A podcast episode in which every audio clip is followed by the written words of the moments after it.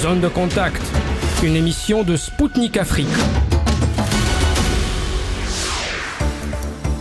Bonjour Bamako, bienvenue sur Spoutnik Afrique. Ce soir, c'est Anthony Lefebvre et son émission Zone de contact qui vous accompagne. Je suis ravi de retrouver à nouveau les auditeurs et les auditrices de Maliba FM sur le 99.5 FM. Et voici tout de suite le programme de notre émission d'aujourd'hui. La Banque africaine de développement fournira des engrais et des semences au Burkina Faso, le Zimbabwe veut arrimer sa monnaie à l'or, et le Kremlin qui réfute des projets de lancer dans l'espace des armes nucléaires. Le Forum sur la lutte contre les pratiques néocoloniales a ouvert ses portes à Moscou. Un ex-ministre des Affaires étrangères zimbabwéen et un membre du comité central du Parti communiste sud-africain nous ont livré leurs impressions. Le Nigeria soutient l'idée de Moscou de commerce en monnaie numérique. Un économiste camerounais commentera les déclarations du chef de la diplomatie nigériane. Le chef de la transition du Niger a prôné pour la création d'une monnaie commune au pays de l'AES. Un consultant indépendant nigérien en finances publiques commentera cette initiative. Il y a tout juste dix ans, un coup d'État a frappé l'Ukraine. Le président d'un parti politique français est revenu sur ces événements. Le Conseil constitutionnel sénégalais a annulé le report de l'élection présidentielle au 15 février et appelé à son organisation dans les meilleurs délais. Un historien, écrivain et militant panafricaniste d'origine béninoise et martiniquaise nous a commenté la situation actuelle dans ce pays.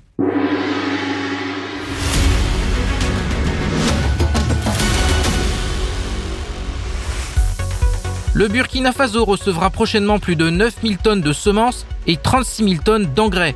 Ces volumes seront octroyés par la Banque africaine de développement dans le cadre du projet d'urgence pour le renforcement de la production alimentaire au Burkina Faso qui a été lancé la semaine dernière.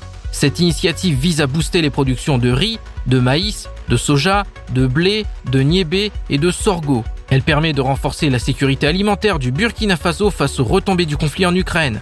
99,9% des coûts globaux sont pris en charge par le groupe de la Banque africaine de développement. Environ 330 000 producteurs dont plus de la moitié sont des femmes, des jeunes, des déplacés internes sont concernés. Ainsi, la production nationale de riz devrait augmenter à 430 000 et celle de maïs à 700 000 tonnes. Ce projet intervient après l'initiative du président russe Vladimir Poutine qui avait promis de livrer à titre gratuit du blé russe à six pays africains. Le Mali, le Burkina Faso, la Somalie, la République centrafricaine, le Zimbabwe et l'Érythrée ont reçu pour un total cumulé de 200 000 tonnes de céréales russes. Victoria Abramchenko, la vice-première ministre russe, avait assuré en janvier dernier au micro de Sputnik Afrique que Moscou continuera de livrer gratuitement des engrais et des céréales à l'Afrique. Les autorités zimbabwéennes cherchent des solutions pour stabiliser le dollar zimbabwéen.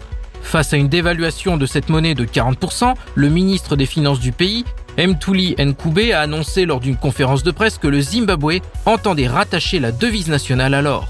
Pour y parvenir, il a annoncé qu'un système de caisse d'émission sera mis en place, ce qui permettra de limiter la croissance de la liquidité nationale par la valeur de l'actif qui soutient la monnaie. Pour rappel, ce n'est pas la première fois que le Zimbabwe fait face à des problèmes de dévaluation de la monnaie. Sous la présidence de l'ancien président Robert Mugabe, le pays avait connu plusieurs vagues d'hyperinflation qui avaient fait plonger le cours du dollar zimbabwéen. Un article du média américain ABC News a annoncé que la Russie aurait la volonté de déployer dans l'espace des armes nucléaires en se basant sur une source anonyme au sein du Capitole. Oui, mais voilà, tout cela est purement faux et c'est le porte-parole du Kremlin Dmitri Peskov qui l'a démenti. Pour M. Peskov, il s'agit là d'un stratagème de la Maison-Blanche afin de pousser le Congrès à voter en faveur d'une nouvelle aide militaire à l'Ukraine. L'analyste militaire russe Igor Korochenko a déclaré à Sputnik que la Russie dispose de moyens efficaces et moins coûteux pour étouffer les satellites américains. De plus, la Chambre des représentants américaine s'est mise en congé. Elle ne pourra pas se prononcer en faveur d'une nouvelle rallonge budgétaire pour l'Ukraine avant le mois de mars. De quoi agacer Joe Biden, le locataire de la Maison Blanche, qui a déclaré sur les réseaux sociaux qu'un échec dans le soutien à Kiev à un moment aussi critique ne sera pas oublié.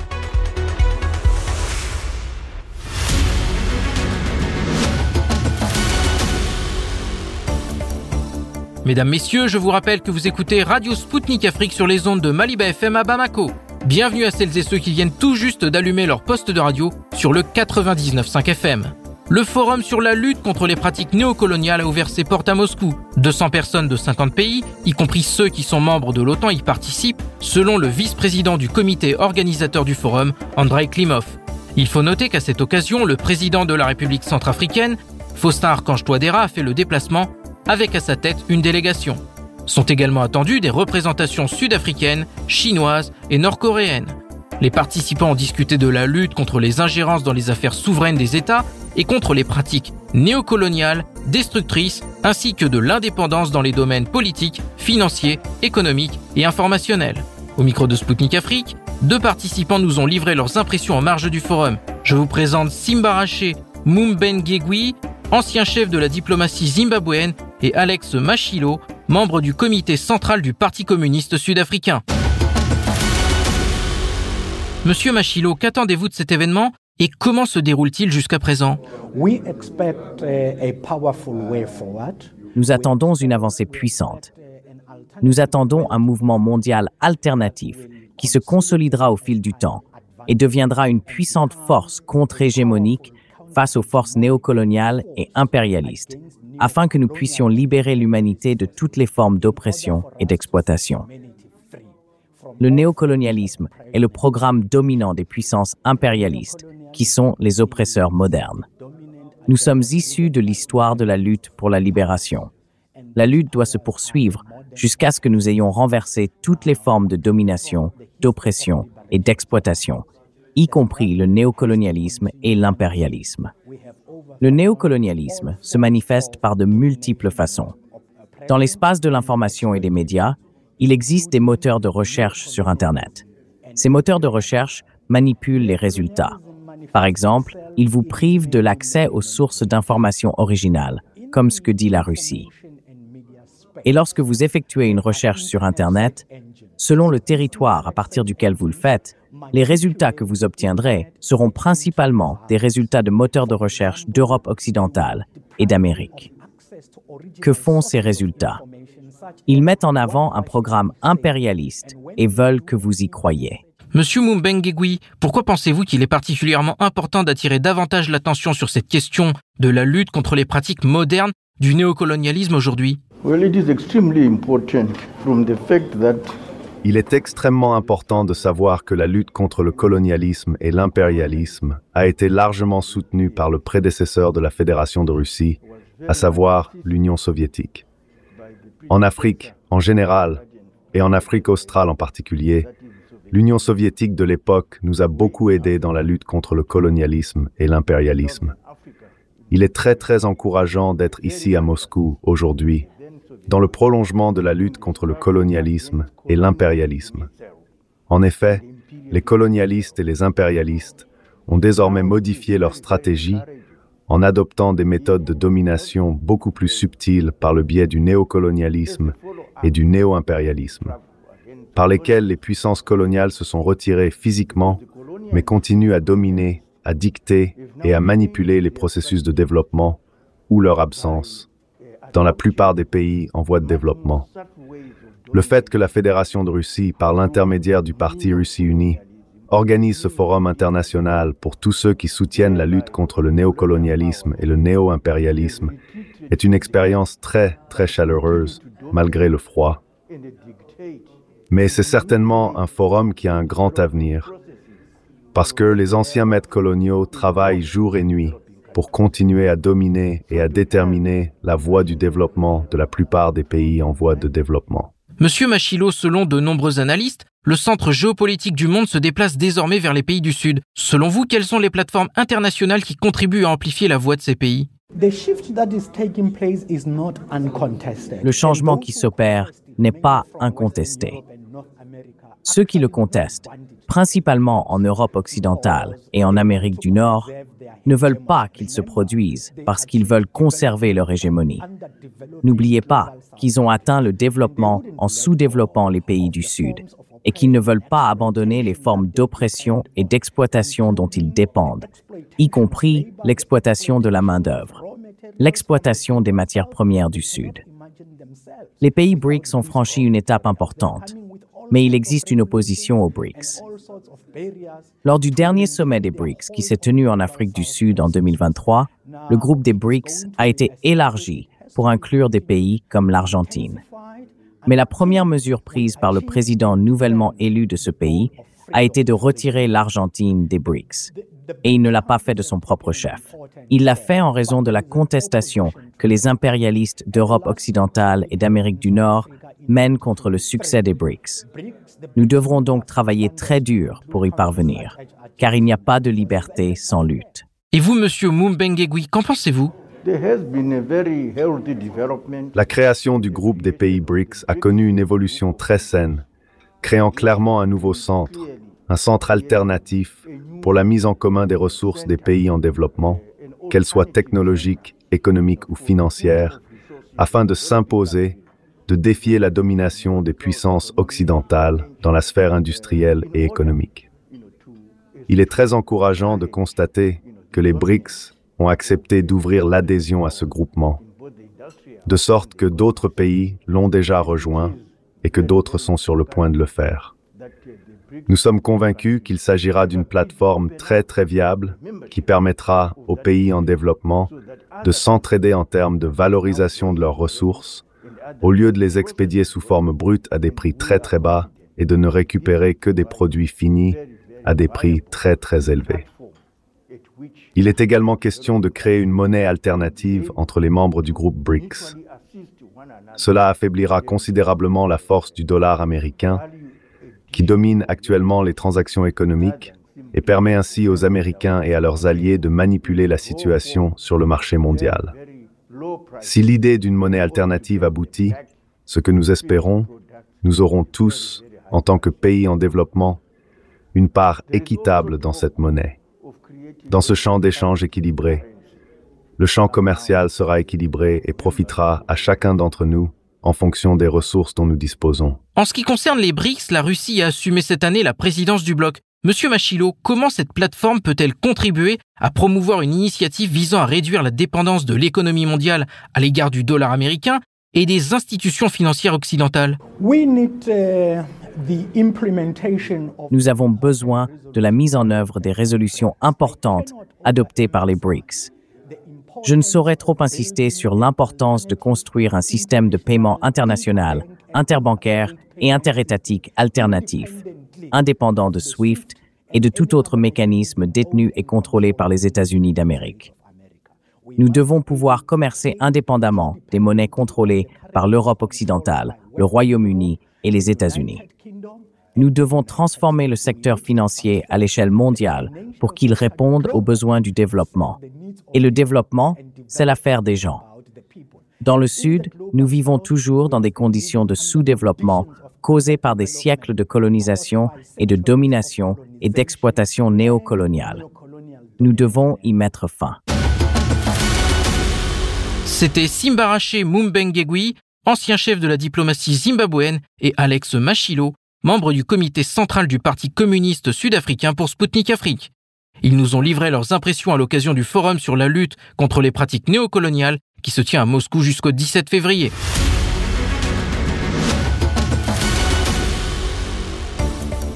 Mesdames, Messieurs, vous êtes bien à l'écoute de Spoutnik Africa Bamako sur le 99.5 FM. Bienvenue à vous si vous venez d'allumer votre poste de radio. Youssouf Tougar, le ministre nigérian des Affaires étrangères, a fait le point au micro de Spoutnik sur les relations entre Abuja et Moscou. Il soutient l'idée de la Russie sur le commerce en monnaie numérique et a estimé que cette idée soutiendra le commerce entre les pays africains. Il espère aussi que le Nigeria renforcera ses liens avec la Russie pour régler les problèmes d'Afrique de l'Ouest. Le ministre a ensuite souligné que le Nigeria apprécie ses relations de longue date avec la Russie, qui lui a porté assistance à l'époque de la guerre civile. Monsieur Tougar a fait part de son intention de se rendre à Moscou pour rencontrer son homologue russe, Sergei Lavrov. Il entend faire part de l'intérêt d'Abuja pour un renforcement de la coopération avec Moscou dans le domaine du nucléaire. Au micro de Sputnik Afrique, le docteur Jean-René Ndouma, économiste camerounais, a analysé les déclarations du chef de la diplomatie nigériane. Le Nigeria a déclaré qu'il soutenait l'idée de la Russie concernant les paiements en monnaie numérique. Pourriez-vous expliquer ce que sont les monnaies numériques et existe-t-il déjà une expérience réussie de leur utilisation dans le commerce extérieur? Alors, les monnaies numériques euh, euh, sont un nouveau concept parce qu'on connaît les monnaies métalliques, on connaît les monnaies papier, on connaît les monnaies scripturales, c'est-à-dire écriture. Et euh, depuis 2009 précisément, on parle davantage de monnaie numérique et même de monnaie digitale. Ce sont des moyens d'échange euh, qui sont dématérialisés.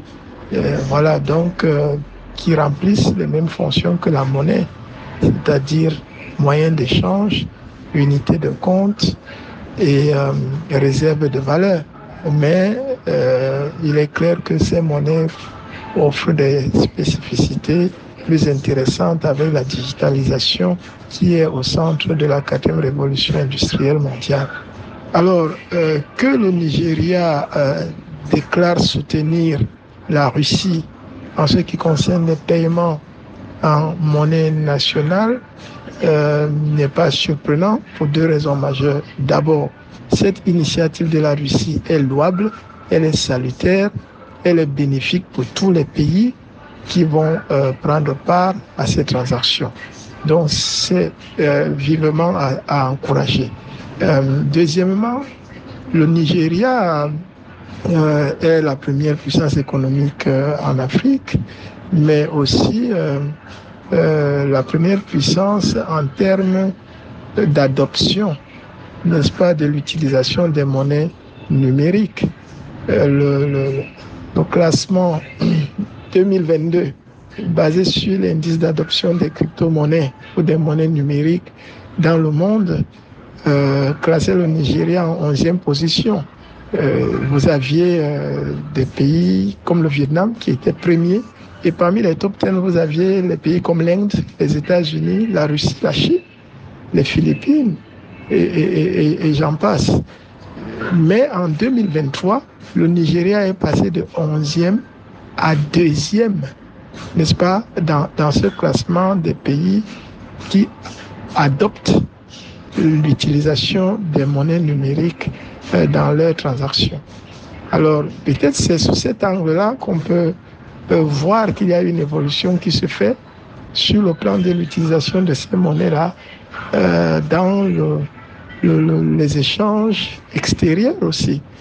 Mais avoir un pays qui déclare déjà euh, réellement, n'est-ce pas, la proportion des échanges effectués en monnaie numérique, euh, c'est pas encore le cas à ma connaissance, mais il est, il est clair que de plus en plus de pays réalisent qu'il y a des avantages à pouvoir, n'est-ce pas, faire des transactions en, en, en monnaie numérique.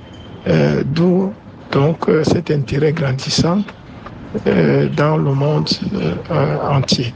Et dans quelle mesure ce mode de calcul peut-il être une alternative au dollar à long terme? Étant donné que le Nigeria est la plus grande économie d'Afrique, dans quelle mesure une telle transition peut-elle servir les objectifs de la dédollarisation? Le, le, gros problème que euh, tous les pays hein, davantage ont euh, avec la, la, la dollarisation, c'est premièrement que le dollar depuis 1971 n'est plus euh, indexé à l'or, l'or qui est une valeur réelle, qui est une valeur refuge, n'est-ce pas? Donc, il y a ça. Et deuxièmement, c'est que le dollar est imposé à tous les États pratiquement dans le monde entier. Euh, et tout, effectivement, aussi cette dimension de l'extraterritorialité du dollar, c'est-à-dire qu'au-delà du fait que un État est obligé de faire ses transactions euh, étrangères en dollars, il est obligé de euh, conserver ses réserves, n'est-ce pas, en dollars, c'est-à-dire auprès de la banque euh, de, la, de la réserve fédérale, qui est la banque centrale américaine. Euh, L'État passe également sous le coup, n'est-ce pas, du droit américain en matière de transactions liées au dollar, n'est-ce pas, et cet État, évidemment, peut à tout moment être délesté de ses réserves tout ce qui est en dollars peut à tout moment être influencé par les Américains qui sont les seuls à pouvoir injecter le dollar sur le marché et à pouvoir le retirer également du marché sans avoir des comptes à rendre à qui que ce soit. Donc c'est ça le gros problème. Maintenant, si les États commencent à faire des transactions internationales avec les monnaies nationales, vous verrez que les proportions occupées par le dollar partout vont être remplacés proportionnellement évidemment aussi par les monnaies nationales. D'où automatiquement une dédollarisation qui va euh, s'accélérer et qui va permettre que chaque État ait sa partition à jouer en fonction de ses moyens et en fonction véritablement de, de, de, ses avoirs. Parce que euh, il ne faut plus qu'on ait euh, un État comme les États-Unis qui vit aux dépens de pratiquement tous les autres États dans le monde et qui se passe pour être la, la, plus grande puissance mondiale en tout point de vue et qui cherche à imposer à tous les autres États, n'est-ce pas, euh, euh, sa politique, sa culture, son idéologie.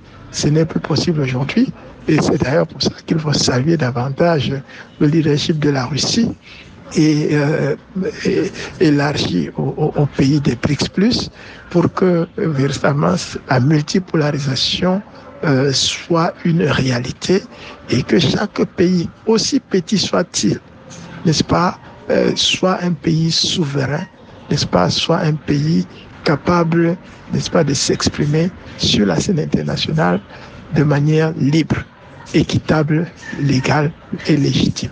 La Russie prône activement le commerce en monnaie nationale, y compris dans le cadre des BRICS. Selon le président de la Chambre russe de commerce et d'industrie, Sergei Katirine, les pays des BRICS se préparent à passer au paiement en monnaie numérique. Qu'est-ce que cela peut apporter aux pays membres? Et dans quelle mesure cela vous permettra-t-il de ne pas dépendre de pays tiers dans les règlements mutuels? Alors, le, commerce en monnaie nationale, n'est-ce pas, qui est porté par la Russie et par les BRICS, n'est-ce pas, apporte en très peu de mots beaucoup, beaucoup d'avantages aux différents pays. La première chose, n'est-ce pas, c'est la souveraineté monétaire qui va être accordée à chacun des pays qui va commercer, n'est-ce pas? Et la souveraineté monétaire qui est la mère des souverainetés en réalité. Quand un pays est monétairement souverain, il peut aussi, n'est-ce pas, être économiquement souverain et pouvoir aspirer véritablement à une souveraineté politique. Et ça, c'est très important. Euh, et ensuite, le deuxième avantage, c'est que vous savez que quand on fait des transactions dans le système de Bretton Woods, c'est-à-dire le système SWIFT, euh, on est obligé de laisser les traces que euh, les États-Unis et leurs alliés seuls contrôlent. Donc, on va éviter de passer véritablement par ce système SWIFT qui est remplacé, n'est-ce pas, par la technologie blockchain au niveau des transactions euh, avec les monnaies numériques. Et ici, nous parlons des États dont nous parlons des monnaies numériques des banques centrales, n'est-ce pas? Et donc ces monnaies numériques de banques centrales vont être euh, véritablement émises par les différents États ou les différentes banques centrales de ces États-là et seront contrôlées par les différents États. Mais les transactions, elles vont se faire à, travers la technologie blockchain qui euh, euh, ne va pas euh, connaître la discrimination, n'est-ce pas? Et, et, avec les contrats intelligents, on a la possibilité véritablement d'implémenter des décisions qui sont prises à l'avance et qui seront appliquées à tous les acteurs sans qu'il y ait une discrimination notoire.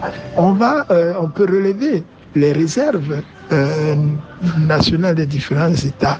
Ces réserves ne seront plus domiciliées forcément aux États-Unis, avec toutes les conséquences que cela comporte quand ces réserves sont en dollars, n'est-ce pas? Chaque État pourra avoir ses réserves dans une devise qu'elle aura choisie elle-même. Voilà. Et qui ne sera pas imposée. Il y aura cette valorisation des monnaies nationales qui va booster véritablement les économies nationales, n'est-ce pas, et les échanges entre les différents pays, n'est-ce pas? Et euh, on peut citer également euh, la, possibilité de la naissance de nouveaux modes de financement. Vous savez que la question de financement est centrale pour pouvoir euh, transformer une industrie, pour créer de la valeur. Il faut des financements et très souvent ce sont des financements en moyen et long terme qui sont des financements colossaux. Donc au lieu de recourir à l'endettement, Dans ce système, avec les monnaies numériques, on peut recourir à la tokenisation qui permet de valoriser ses propres ressources naturelles et de lever, n'est-ce pas, les fonds sans s'endetter pour pouvoir euh, véritablement vivre une économie inclusive euh, qui, crée de la richesse et dont la répartition sera un peu plus équitable que dans les systèmes néolibéraux pratiqués par exemple euh, par les Américains et leurs alliés. C'était Jean-René Ndouma, économiste camerounais pour Sputnik Afrique. Il a analysé les déclarations du chef de la diplomatie nigériane qui a prôné en faveur d'un renforcement de la coopération avec Moscou.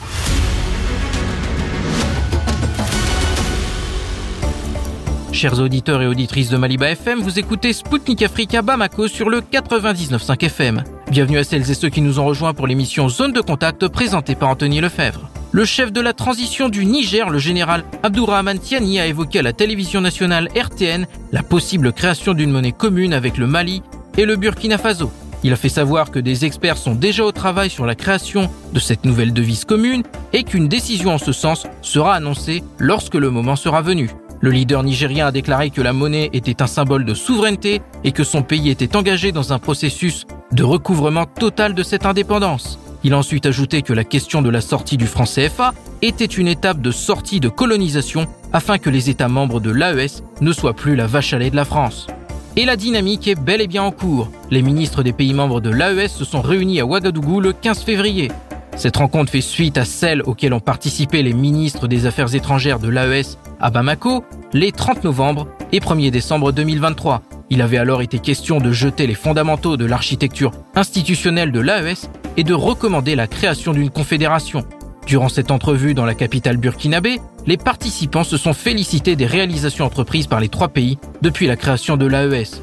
Le ministre burkinabé de la Défense, le général Kassoum Koulibaly, a qualifié cette rencontre d'occasion de franchir un pas supplémentaire dans la poursuite de la mise en place d'instruments, structures et mécanismes de l'AES. Son homologue nigérien, le général Salifou Modi, a quant à lui estimé que la création d'une confédération permettra à l'Alliance de fonctionner plus efficacement et à contribuer au bonheur des populations.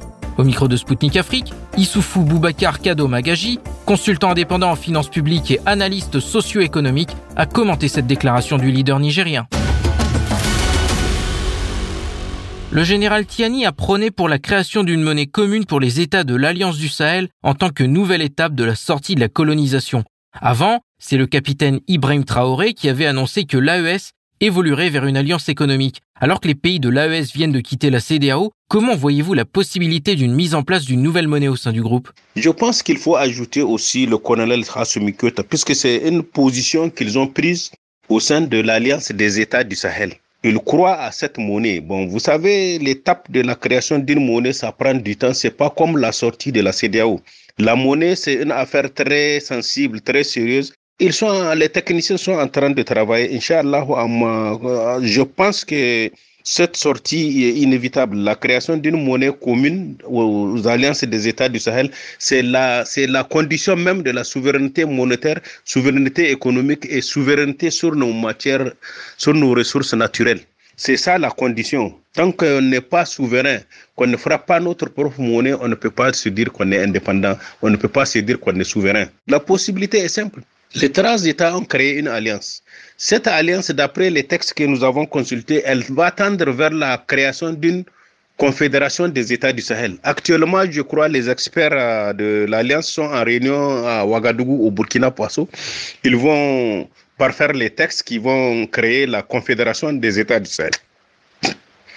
Une fois la confédération est créée, et pour créer la monnaie, c'est des pays très riches, c'est le pays le plus riche de, de, de, des pays membres de la CDAO.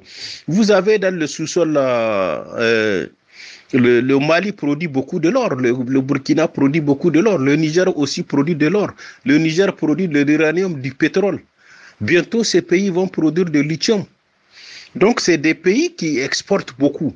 Quand vous exportez beaucoup en économie, votre monnaie est plus forte, puisque quand on va créer notre propre monnaie, certainement on va, on va, on va se joindre euh, de travailler avec les pays des BRICS, puisque les pays des BRICS ont déjà créé une banque de développement. Cette banque de développement, elle est concurrente au, au Fonds monétaire international et à la Banque mondiale. Ça veut dire quoi? Ça veut dire cette banque, elle est en train de, de combattre l'hégémonie du dollar et de l'euro. Or, le problème de nos pays en restant dans le CFA, c'est l'euro. Et actuellement, toutes nos exportations sont payées en euros. Quand l'argent vient ou il vient en dollars, et la Banque de France retient près de 65%. Nous recevons que 30% de nos recettes d'exportation. Et ça aussi, ce n'est même pas en devise, on nous le donne en, en, CFA. Or, le CFA est géré par la France. C'est elle qui frappe la monnaie. On ne sait même pas dans quelles conditions elle le fait. Donc, vous voyez, en sortant de cette zone CFA, nos pays se, donnent la, la, conquièrent leur souveraineté monétaire. Qui dit souveraineté monétaire dit souveraineté économique, dit en prise sur nos matières premières. On va vendre à qui on veut et on recevra l'argent directement dans notre trésor public. Ça ne va pas passer par le trésor français. Et ça nous permet d'avoir beaucoup de gens d'investir dans le développement économique et social de nos pays et en quoi cela permettra aux pays membres de l'AES d'assurer leur indépendance économique face aux sanctions de la CDAO On va avoir beaucoup d'argent. Par exemple, si les pays de l'AES créent leur propre monnaie, ils peuvent demander, puisque actuellement les pays du BRICS sont en train de développer les échanges en monnaie nationale j'ai remarqué qu'ils ne, commercent plus en dollars ou en euros. Si on rentre dans ce cercle-là, on crée notre propre monnaie. C'est une nouvelle monnaie qui est créée, mais compte tenu de, de, de l'importance de nos exportations, qui sont des produits prisés, des produits qui coûtent cher à l'international, on peut demander à ces pays de nous payer à notre monnaie locale. Et ça ne va pas faire la promotion de cette monnaie. Puisqu'elle n'est pas connue sur le plan international, on va exiger qu'on soit payé comme la Russie fait maintenant. Elle demande aux pays européens de payer son pétrole, de payer son maïs, de payer ses, produits de première nécessité en, en rouble. C'est ce qui fait aujourd'hui la rouble est en train de monter. Et nous-mêmes, on va demander de nous payer en, par exemple, à la monnaie qui sera créée. Et cette monnaie-là, elle va, elle va monter, elle sera plus forte que le CFA. Et même si on ne le fait pas, on va demander à ces pays de nous payer à leur monnaie. Puisque c'est avec eux désormais qu'on va commercer. C'est des pays quand même qui représentent 36% du produit intérieur brut mondial. Ils représentent 46% de la population mondiale.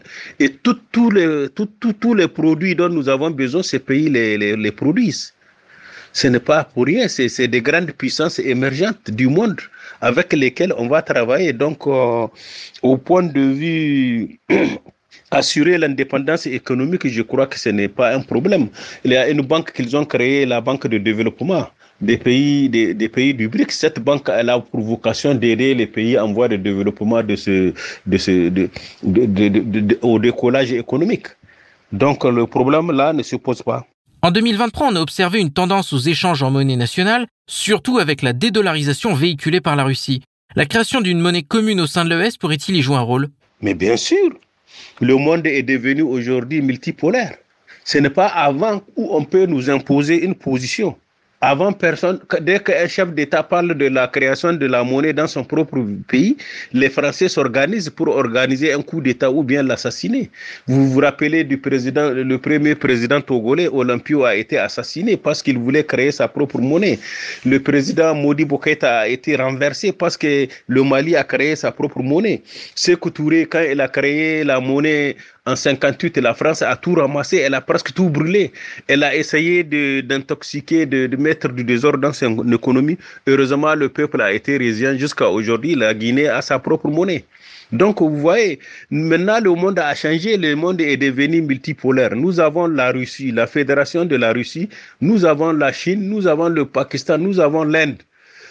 Maintenant, l'Iran même est rentré là-dedans. L'Arabie saoudite même est dans les pays du BRICS. Vous avez les Émirats arabes qui sont là-dedans. Vous avez l'Égypte, l'Éthiopie. Ces 11 pays sont des grandes puissances émergentes. Donc, on ne peut pas, si nous sommes avec euh, ces grandes puissances, aucune puissance ne peut venir euh, facilement nous imposer quoi que ce soit. Le monde est multilatéral maintenant. Donc, par rapport à ce multilatéralisme, et je pense que les pays, les alliances des pays du Sahel vont jouer un rôle très important. Ils vont même jouer un rôle de domino. Parce que cette alliance-là, qui va bientôt passer à la Confédération des États du Sahel, elle, est créée sur des fonds propres. Elle prend le développement économique et social. Elle, elle va créer des institutions sous-régionales euh, d'intégration économique, c'est une alliance qui est ouverte à tous les pays africains. Et vous n'êtes pas sans savoir, il y a déjà quatre pays, il paraît, qui, souhaiteraient rejoindre cette alliance. Ce qui veut dire l'alliance va, va, va faire boule de neige dans les pays africains et ce, sera la dislocation de la CDAO et de l'UMOA. Puisque la CDAO a amené les preuves qu'elle est, qu'elle est instrumentalisée par l'Union européenne et la France. La CDAO a quitté les objectifs pour lesquels elle a été créée. Aucun pays sérieux ne peut rester là-dedans. L'UMOA, c'est la même chose. Elle-même, elle ne respecte plus son règlement et ses textes qui régissent son fonctionnement. Puisque dans les textes de l'UMOA, nulle part il n'a été prévu de gérer les avoirs d'un État, de, gérer les avoirs financiers des particuliers. Nulle part ça n'a été prévu, mais ils l'ont fait malgré la, la, ils ont une justice qu'ils appellent la, Cour de justice de l'UMOA.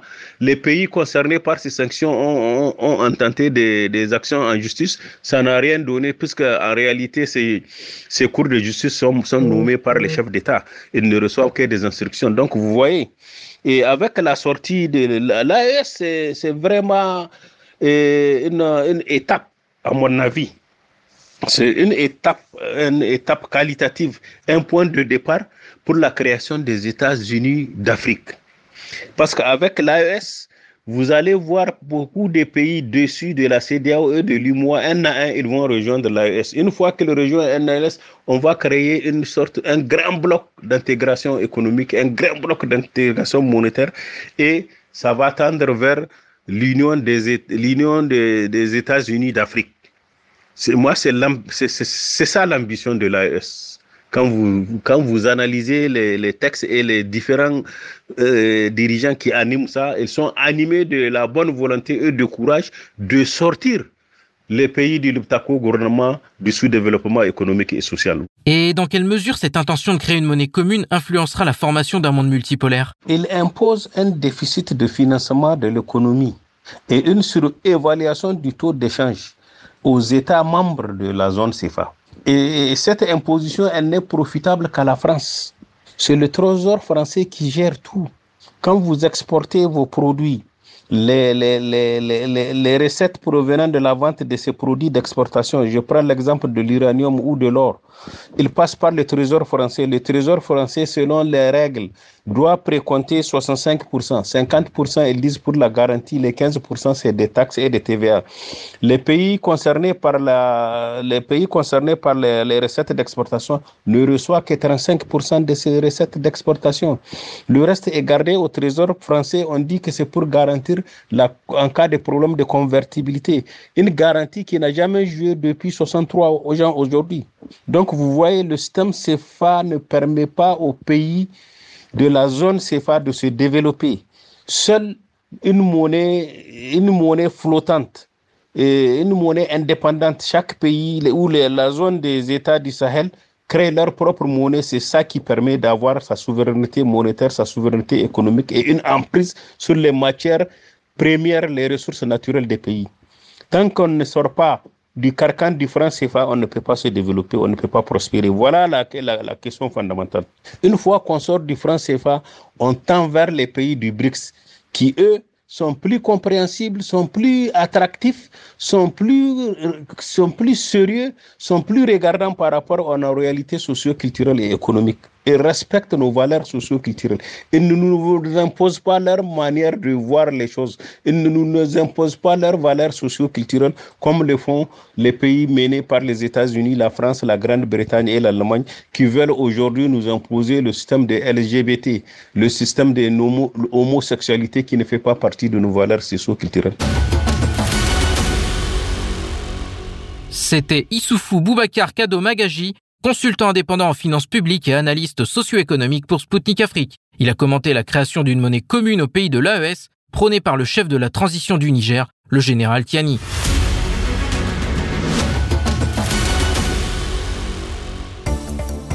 Mesdames, Messieurs, vous écoutez Radio Sputnik Afrique sur les ondes de Maliba FM, 99.5 FM à Bamako. Ici l'émission Zone de contact présentée par Anthony Lefebvre. Bienvenue à celles et ceux qui nous ont rejoints. Le 18 février 2014, le destin de l'Ukraine a basculé. Les manifestations qui secouaient Kiev depuis novembre 2013 sont entrées dans leur phase terminale pour déboucher sur un coup d'État avec le soutien des puissances occidentales. Tout a commencé lorsque l'Ukraine, proche du défaut de paiement en 2013, cherchait des liquidités pour rembourser ses dettes. En pleine négociation sur la conclusion d'un accord d'association avec l'Union européenne, le président Viktor Yanukovych a annoncé le 21 novembre 2013 que des consultations supplémentaires étaient nécessaires avant sa signature, car un tel accord affecterait le commerce de l'Ukraine avec la Russie. Des manifestations ont alors secoué le pays, et ce jusqu'au 22 février 2014. Fait curieux, des organisations néo-nazies comme Secteur Droit ont joué un rôle majeur dans l'organisation des affrontements violents avec les forces de l'ordre dans tout le pays. Les Occidentaux ont participé activement à ces troubles. L'actuelle secrétaire d'État américaine pour les affaires politiques, Victoria Nuland, a été aperçue en train de distribuer des cookies aux participants. Auparavant, c'est la présidente du Parlement lituanien, Loreta Grausiniene, qui s'est rendue à Kiev le 29 novembre 2013 pour prononcer un discours de soutien devant les manifestants sans en informer les autorités lituaniennes. Dans la nuit du 21 au 22 février 2014, le président ukrainien légitimement élu Viktor Yanukovych a été contraint de fuir l'Ukraine après avoir pourtant trouvé un accord de sortie de crise. Cette prise de pouvoir illégitime n'a pas du tout été partagée par les populations russophones du Donbass et de Crimée qui se sont rébellées et fait sécession sur la base du droit d'autodétermination des peuples, un principe inscrit dans la Charte des Nations Unies. Pour revenir sur ces événements, je reçois Florian Philippot, chef du parti politique français Les Patriotes, ainsi que Sylvain Takoué, écrivain ivoirien en exil au Mali, directeur général du prix international Vladimir Poutine et président du mouvement politique souverainiste ivoirien Ruren CI. Monsieur Philippot, il y a dix ans, l'Ukraine a vécu un coup d'État. Aujourd'hui, le pays qui est devenu le théâtre d'un conflit armé a quasiment perdu sa souveraineté au profit des États-Unis et de leurs alliés. Comment voyez-vous aujourd'hui le bilan de ce coup d'État? Est-ce que le jeu en a valu la chandelle? Oui, euh, Euromaïdan était un, coup d'État. En France, vous avez un documentaire qui s'appelle Les masques de la Révolution qui était sorti euh, en 2016 sur Canal+, très attaqué à l'époque par... L'ambassadeur d'Ukraine en France qui euh, a filmé tout de l'intérieur et l'a démontré. On le trouve aujourd'hui en lecture sur, euh, libre sur YouTube. Euh, c'est un coup d'État fomenté par les États-Unis. Il y a le rôle de Barbara Noland, notamment Victoria Noland, pardon, Victoria Noland là-bas sur place, on, la voit. Le but est de créer un État satellite des États-Unis face à la Russie pour le faire entrer dans l'OTAN, pour le dégager de toute influence russe. Euh, et de ce point de vue-là, euh, euh, Zelensky est la continuité de, ce, de cette politique-là, puisque c'est un, c'est un homme qui aujourd'hui prend manifestement ses ordres à, à, Washington. Et quelle est votre lecture du rôle joué par Washington et Bruxelles dans ce coup d'État, Monsieur Philippot? Bah, Les États-Unis ont été la force motrice de ce coup d'État. Ils l'ont organisé euh, sur place, y compris en ayant des alliés euh, euh, très douteux dans des, des, des, des, des bataillons néo-nazis et, et, peu recommandable. Euh, la France et l'Allemagne ont joué un rôle délétère parce que ils étaient censés être garants de l'application des accords de Minsk de 2014 et 2015, Minsk 1 et Minsk 2. Et en fait, euh, euh, ils n'ont jamais fait pression sur l'Ukraine pour faire appliquer cet accord. D'ailleurs, récemment, Angela Merkel et François Hollande, qui étaient alors aux responsabilités, l'ont avoué. Alors que cet accord aurait peut-être pu préserver la paix et un certain équilibre. Euh, et, en réalité, ils n'ont pas voulu faire pression sur l'Ukraine pour que le coup d'État euh, américain puisse se déployer sans entrave, pour que l'Ukraine euh, otanisée, américanisée, puisse faire ce qu'elle veut. Euh, donc il y a un rôle très délétère et, ça a mené euh, à beaucoup de répression contre les populations russophones, notamment dans le Donbass. Les bombardements de l'armée ukrainienne contre elles ont commencé en 2014. Il y a eu, on dit, 15-16 000 morts, euh, beaucoup de discrimination contre ces populations, l'interdiction de parler leur langue, des enfants maltraités qui n'allaient plus à l'école. Voilà, c'est un triste bilan euh, avec une responsabilité américaine et, des pays satellites européens, euh, malheureusement la France, dramatique. Le coup d'État de février 2014 a marqué le début de la phase finale de la nazification de l'Ukraine. Dès les premiers jours du coup d'État, la loi sur les langues, qui permettait aux Russes d'obtenir le statut de langue officielle, au moins dans certaines régions, a été annulée et les citoyens russophones d'Ukraine ont été déclarés citoyens de seconde classe. Par ailleurs, il convient de noter que de nombreux territoires qui ont fait partie de l'Ukraine indépendante après l'effondrement de l'Union soviétique n'ont jamais été ukrainiens. Leur population parlait russe, appartenaient à la culture russe et se sont toujours associés à la Russie. Vladimir Poutine l'a récemment rappelé lors de son entretien avec le journaliste américain Tucker Carlson.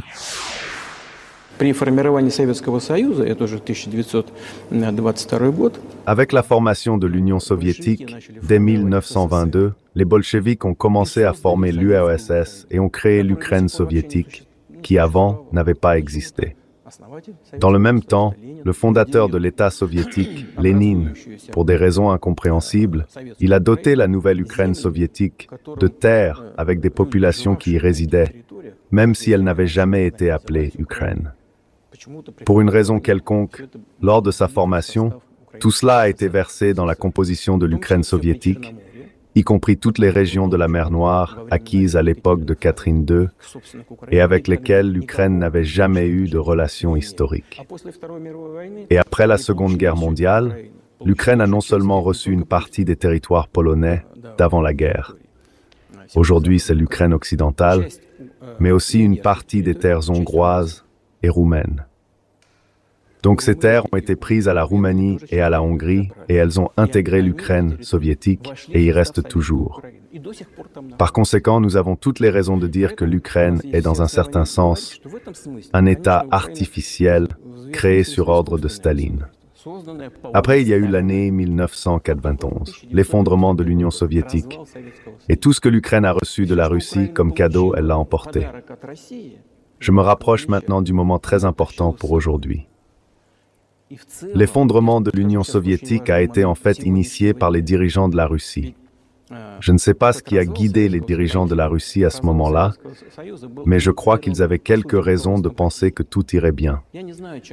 Premièrement, je pense que les dirigeants de la Russie étaient guidés par les bases fondamentales des relations entre la Russie et l'Ukraine. En réalité, une langue commune, 90% et même plus y parlaient russe. Les liens de parenté, une personne sur trois y a des relations parentales, amicales, la culture commune, l'histoire commune et enfin la religion commune. Le fait d'avoir été un seul État pendant des siècles, les économies interconnectées, tout cela, ce sont des choses tellement fondamentales. Tout cela est la base de l'inévitabilité de nos bonnes relations. Les milices fascistes ukrainiennes ont profité de l'anarchie post-Maïdan pour imposer leur vision, le plus souvent dans la violence. En fait, c'est ce qui a motivé le retrait de la Crimée vers la Russie et les manifestations de masse dans toutes les régions du sud-est de l'Ukraine. Elles ont été brutalement réprimées partout, sauf dans le Donbass où la résistance armée au régime de Kiev a commencé et où les républiques populaires de Donetsk et de Lugansk ont été proclamées. On peut parler de conflits armés sur le territoire de l'Ukraine depuis le 18 février 2014, date à laquelle les manifestants du Maïdan ont utilisé des armes militaires au cours de ce que l'on a appelé l'offensive pacifique. Le 2 mai 2014, les néo-nazis ukrainiens ont incendié la maison des syndicats à Odessa. Leurs auteurs n'ont jamais été punis pour cet acte qui a coûté la vie à 42 civils. Monsieur Philippot, en 2014, les nouveaux dirigeants ukrainiens ont donc déclenché une guerre avec leur propre population dans le sud-est du pays, qui était mécontente du changement violent de pouvoir et des actions des nationalistes radicaux. Pourquoi les autorités des pays occidentaux qui tiennent tant à parler de démocratie, de droits de l'homme et de valeurs de la vie humaine ont-elles refusé de remarquer un véritable génocide de la population russophone? On est là euh, typiquement dans le double standard, dans le deux poids deux mesures, où il y a des morts qui intéressent les pays occidentaux de la sphère OTAN et des morts qui ne les intéressent pas. Des morts qui sont visibles et des morts qui ne le sont pas, selon les intérêts à un instant donné euh, de l'État profond américain, des États-Unis. Voilà. Euh, donc, en réalité, vous savez, euh, les bombardements dans le Donbass, les morts dans le Donbass, à partir de 2014, en, France, on n'en a jamais parlé. On en parle un petit peu depuis 2022 avec ce qui se passe, et encore pas beaucoup, ça reste très tabou. Euh, on n'en parle pas. Et dès qu'on veut en parler, on dit c'est de la désinformation russe, euh, c'est de la fake news, c'est de la voilà. Euh, ça fait partie aujourd'hui de l'état de décrépitude morale de l'Occident et de l'OTAN euh, qui euh, refuse de considérer qu'il y a euh, des morts quand ça ne l'intéresse pas. De la même manière, les morts serbes à la fin des années 90 suite aux bombardements illégaux de l'OTAN n'ont jamais intéressé euh, les pays de l'OTAN. Euh, ils n'ont même jamais existé à leurs yeux. Voilà, c'est la triste réalité du double standard, il faut en sortir. Ces combats menés par Kiev contre leur propre population se sont poursuivis jusqu'à la conclusion des accords de Minsk, à l'issue de pourparlers intenses entre la France, la Biélorussie, l'Ukraine, la Russie et l'Allemagne. Toutefois, ce n'est qu'en 2022 que l'on a découvert l'objectif réel de ces négociations. Angela Merkel, l'ex-chancelière allemande, et François Hollande, l'ex-président français, ont révélé que ces discussions avaient pour but de faire gagner du temps à l'Ukraine. Monsieur Philippot, les accords de Minsk signés en 2014-2015, avec la participation de la France et de l'Allemagne, ont donné une chance à un règlement diplomatique du conflit. Pourquoi les dirigeants européens ont-ils soutenu l'Ukraine dans le sabotage de ces accords? Et peut-on qualifier ce conflit de guerre par procuration mené par l'OTAN contre la Russie? Oui, comme je le disais, euh, les accords de Minsk étaient du théâtre. Et en fait, François Hollande et Angela Merkel l'ont avoué récemment. C'était eux qui étaient aux responsabilités en France et en Allemagne respectivement. C'était euh, fait pour euh, que l'Ukraine puisse gagner du temps en réalité et que l'OTAN puisse gagner du temps pour se préparer dans un conflit face à la Russie. Donc c'était un acte préparatoire d'un acte de guerre. Euh, et ça n'est pas à l'honneur de, des dirigeants français, allemands, américains de l'époque, mais c'est cohérent avec cette volonté de, l'OTAN de de créer un conflit permanent avec la Russie et d'utiliser euh, l'Ukraine comme une base de ce conflit. Voilà, euh, c'est en Ukraine que le conflit est chaud. Ailleurs, il est froid pour l'instant, en espérant qu'il ne devienne pas chaud. Euh, et les accords de Minsk, qui auraient pu apporter une solution, ont été en fait du théâtre. Monsieur Philippot, la Russie a à de multiples reprises déclaré qu'elle n'a pas déclenché la guerre et ne visait qu'à y mettre un terme. Alors que les dirigeants des pays occidentaux continuent à accorder leur aide à l'Ukraine, les combats se poursuivent. Comment voyez-vous les conséquences de cette politique pour le peuple ukrainien?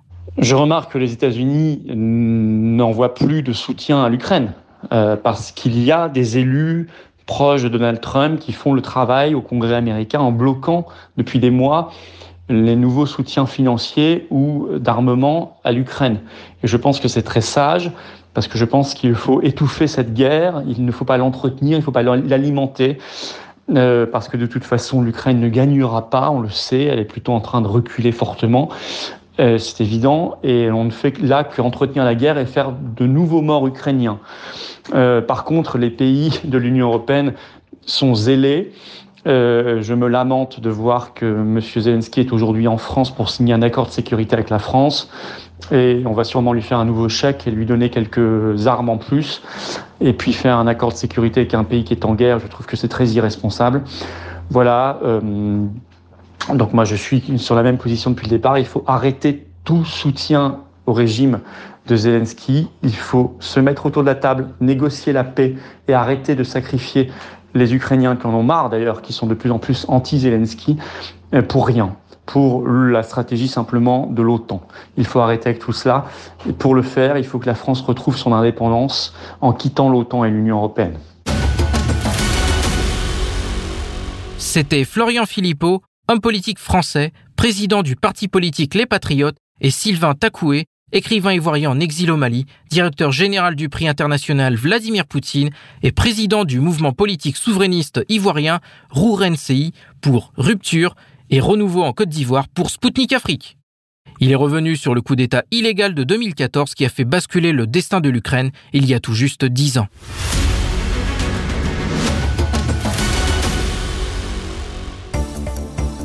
Mesdames, Messieurs, je vous rappelle que vous écoutez Spoutnik Afrique sur les ondes de Maliba FM à Bamako.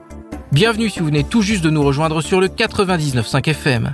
Revirement de situation au Sénégal le Conseil constitutionnel a annulé la loi reportant l'élection présidentielle au 15 décembre 2024. Les candidats qui avaient saisi l'institution sénégalaise suite à la décision prise par le président sénégalais Macky Sall ont eu gain de cause. Toutefois, cette victoire est partielle. Les sages ont estimé qu'il était trop tard pour que le scrutin se tienne à la date initialement prévue du 25 février. Ils ont exhorté le gouvernement à organiser le vote dans les meilleurs délais. Pour rappel, le report des élections présidentielles a été annoncé par le président sénégalais Macky Sall le 3 février dernier. Des manifestations ont éclaté à travers tout le pays et l'Internet mobile a été temporairement suspendu. Au micro de Spoutnik Afrique, Hamzat Boukari Yabara, historien, écrivain et militant panafricaniste d'origine béninoise et martiniquaise, est revenu sur la situation actuelle au Sénégal. Écoutons-le tout de suite. Le Sénégal traverse une crise politique après le report de l'élection présidentielle annoncée par le président Macky Sall. La CDAO menace ce pays de sanctions en cas d'embrasement. Des voix en ce sens se lèvent aussi aux États-Unis. Ne serait-ce pas de l'ingérence occidentale dans les affaires internes des pays africains? Alors, la crise politique que traverse le, Sénégal avec le report de l'élection présidentielle annoncée par, euh, par le président Macky Sall, c'est en fait une crise de, de longue durée. Euh, c'est-à-dire qu'il y avait plusieurs signaux euh, précurseurs et annonciateurs de cette, de cette issue qui ont été régulièrement dénoncés par l'opposition sénégalaise et qui n'ont pas suscité de réaction de la part de la communauté internationale. Donc effectivement, le fait que les États-Unis et euh, l'Union européenne et d'autres euh, acteurs internationaux euh, s'ingèrent dans la situation actuelle, dans la crise actuelle, est assez paradoxal puisqu'ils n'ont rien fait pour que nous n'en arrivions pas justement à cette, à cette crise, à ce blocage. On peut parler d'ingérence dans les affaires internes du Sénégal, dans la mesure où c'est au Sénégal de régler ses affaires internes. Et dans le même temps, il s'agit, je dirais, d'un processus classique où lorsque un pays est bloqué euh, en interne, eh bien, ce sont les euh, puissances internationales qui essaient de tirer euh, la crise à leur avantage. Donc, on imagine que pour les États-Unis, il s'agit de, comment dire, de d'identifier leurs intérêts dans ce dans ce conflit politique et de voir comment se poser en, en tutelle au niveau du Sénégal, qui est dans le giron classique de la France. Récemment, il y a eu le départ des militaires français de pays sahéliens suivi par la sortie du Niger, du Mali et du Burkina Faso de la CDAO, la nomination par Emmanuel Macron de son envoyé personnel pour l'Afrique et le Sénégal qui connaît une montée des tensions après l'annonce du report de la présidentielle. Peut-on dire que, dans ce contexte, ce genre de propos relève de tentatives de renforcer l'influence occidentale en Afrique francophone après les échecs de Paris? Je pense que pour les États-Unis, il y a une crainte effectivement de voir le, Sénégal dans la suite des pays du Sahel sortir de l'influence occidentale, euh, se rapprocher euh, militairement de la Russie ou économiquement de la, Chine. Et euh, cette stabilité était garantie par justement la tutelle française, par le dispositif français. Donc le fait que les Américains prennent directement attache et se positionnent sur ce qui se passe actuellement au Sénégal de manière plus directe que ne le font les Français, ça rejoint leur position euh, à la suite du coup d'État au Niger où la France avait euh, immédiatement condamné et les Américains avaient estimé qu'au contraire il fallait euh, négocier, aller jusqu'au bout de la procédure qui devait permettre justement de voir dans quelle mesure continuer à travailler, au moins avec le Niger, peut-être pas directement avec la junte. Après, dans le cas du Sénégal, on est encore loin de cette situation. Macky Sall est toujours toujours aux affaires, mais il s'agit, je pense, de la part des Américains d'anticiper euh, les, euh, les, conséquences euh, d'une chute du régime néocolonial et france-africain incarné par, par Macky Sall et la possible arrivée au pouvoir d'Ousmane Sonko, qui est l'opposant l'opposant le plus populaire et le probable candidat principal à la succession de, de Macky Sall. Parmi les pays qui abritent encore des militaires français figure le Sénégal, alors que des tensions ont lieu à Dakar après l'annonce du report de la présidentielle, l'envoyé de M. Macron a notamment pour mission d'expliquer aux pays accueillant des bases françaises les raisons et les modalités d'adaptation prochaine du dispositif français. La présence française va-t-elle changer de format dans ce contexte? Et selon vous, qu'est-ce que Paris a encore à offrir à l'Afrique aujourd'hui? Je pense que la France n'a pas grand-chose à offrir à l'Afrique aujourd'hui en termes de, vision, en termes de projet, en termes de, de modèle. Euh, je pense que la question des bases militaires qui sont présentes encore au Sénégal, en Côte d'Ivoire, euh, au Gabon, au Tchad et à Djibouti est de plus en plus euh, urgente à régler. Il faut que la France comprenne qu'elle doit se retirer militairement, monétairement et d'une certaine manière politiquement et diplomatiquement de son ancien précaré. Euh, maintenant, on est aussi dans une situation où euh, tout ne se fait pas que depuis Paris. Euh, on a un certain nombre de régimes africains qui restent liés à ce système de la France-Afrique, ce système de relations asymétriques entre Paris et ses anciennes colonies françaises. mais on voit bien que cette période est de plus en plus contestée euh, et que euh, les jeunesses africaines, les populations africaines veulent sans doute d'autres, euh, projets de développement dans lesquels le dispositif français n'est plus du tout, à jour. C'était Hamzat Boukari Yabara, historien, écrivain et militant panafricaniste d'origine béninoise et martiniquaise pour Sputnik Afrique. Il a commenté la situation actuelle au Sénégal où le report de l'élection présidentielle au 15 décembre 2024 vient d'être annulé par le Conseil constitutionnel. Mesdames, Messieurs, Spoutnik Afrique rend maintenant l'antenne à Maliba FM. Moi, Anthony Lefebvre, je vous donne rendez-vous très prochainement pour un prochain numéro de mon émission Zone de Contact. Je vous invite à vous abonner à notre chaîne Telegram Spoutnik Afrique officielle et à consulter notre site internet pour suivre l'actualité africaine et internationale en temps réel. D'ici là, portez-vous bien et à bientôt. Zone de Contact, une émission de Spoutnik Afrique.